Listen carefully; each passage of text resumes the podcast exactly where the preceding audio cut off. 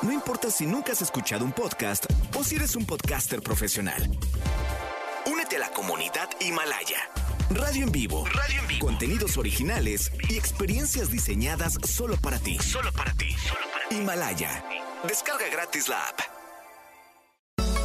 No importa cómo estés, siempre puedes estar mejor. Mejor, mejor. Con Reavivadas.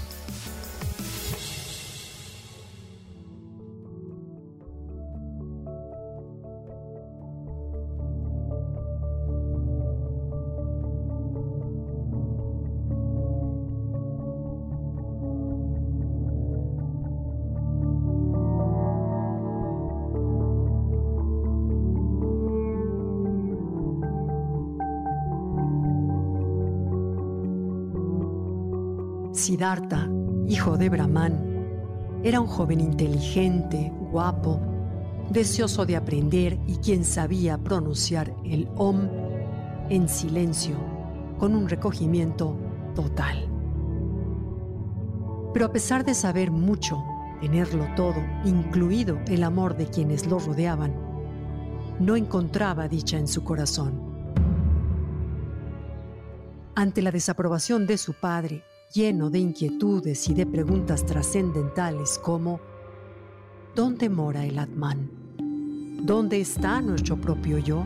Decidió iniciar una vida de asceta para encontrar las respuestas. Retomé la lectura de este hermoso libro que alguna vez conocí en la preparatoria.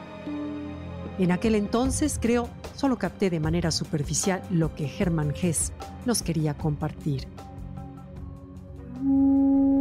El viaje de Siddhartha representa nuestra propia búsqueda.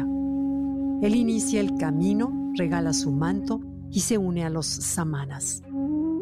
Su vida de asceta incluía ayuno y meditación, el despojo de su yo para captar la frase que los Upanishads guardaban con sabiduría.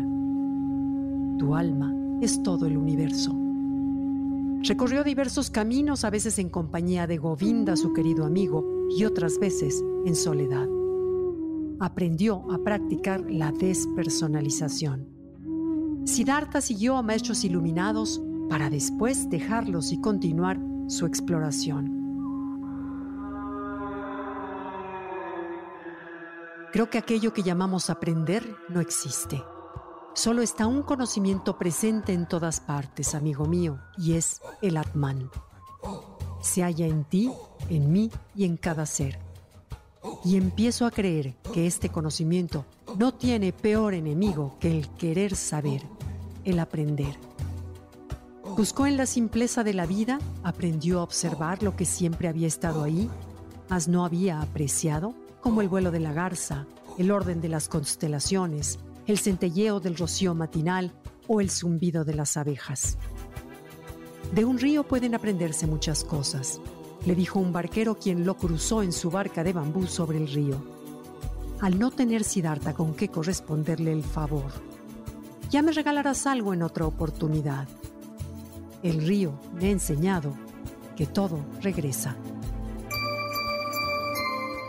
Siddhartha encontró a Kamala, quien se convirtió en su maestra y con quien conoció el amor. Con ella aprendió que no se puede recibir placer sin devolverlo y que cada gesto, caricia, mirada y contacto con el cuerpo, por pequeña que sea, tienen un propio misterio que descifrar, el cual produce felicidad a quien lo descubre. Posteriormente se dio cuenta de que los seres humanos se entregaban a la vida con un apego infantil o animal, pero sin satisfacción. Los veía esforzarse, padecer y encanecer por lograr dinero los veía reñir y sufrir por cosas que un samana ni notaría. Sin embargo, también obtuvo gran conocimiento de ellos. La pasión, la alegría, el honor, el amor por sus hijos y la esperanza.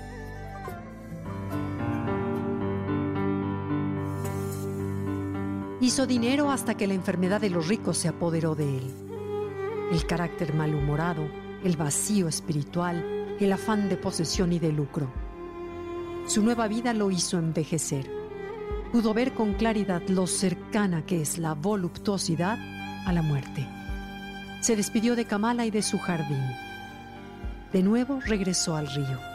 Vio su rostro reflejado y le escupió. Agotado se dejó caer hasta sumergirse. Cerca de la muerte escuchó la voz del sagrado Om. El río representaba la impermanencia de las cosas y sintió un profundo amor. Había probado por sí mismo el saber de las cosas.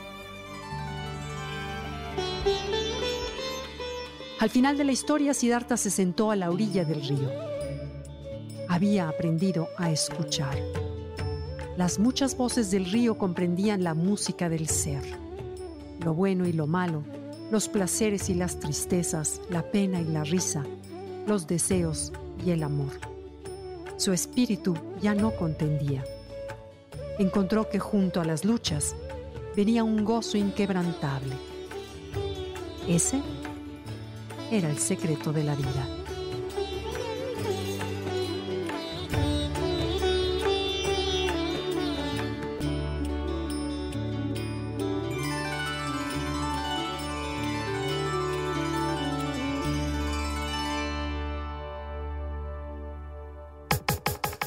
Comenta y comparte a través de Twitter. Gaby-Vargas. No importa cómo estés, siempre puedes estar mejor. Mejor, mejor. Con Gaby Vargas.